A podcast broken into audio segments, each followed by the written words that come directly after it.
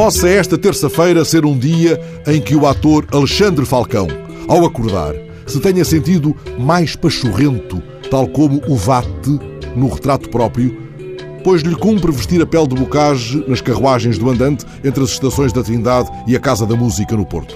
Não cuidarão os utilizadores do andante, mesmo aqueles mais tocados pelo espírito da nova Arcádia, de observar se vai o ator bem servido de pés e mião na altura. E, por certo, não recusarão a cópia do poema Liberdade onde estás, quem te demora, que Bocage, por interposto ator, lhes passará para as mãos.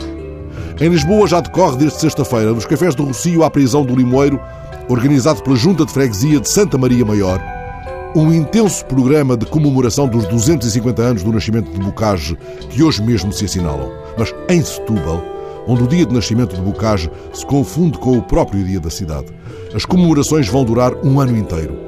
Daqui a instantes, a bandeira há de ser hasteada nos passos do Conselho, na Praça de Bocage, a um grito da estátua do poeta, ali colocada pouco antes do Natal de 1871, no alto de uma coluna coríntia de 11 metros.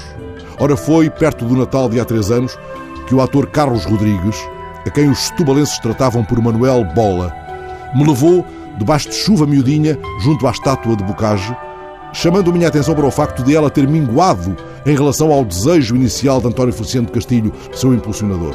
O que se passou foi que a estátua, esculpida por Pedro Carlos dos Reis, ficou curta de mármore porque o dinheiro recolhido, através de subscrição pública pelos admiradores portugueses e brasileiros, entre eles o irmão do autor de Amor e Melancolia, se evaporou quando o banco faliu. De um lado e de outro do Atlântico, terão crescido o desconsolo e fúria, muito mais do que aquele que animou a resposta satírica de Bocage a uma carta de António Crispiniano Saunier, de quem se guardam na Biblioteca Nacional, tal como saíram da impressão régia, versos oferecidos à excelentíssima Senhora Duquesa de Lafões e outros aos felizes anos da Rainha Fidelíssima Dona Carlota Joaquina.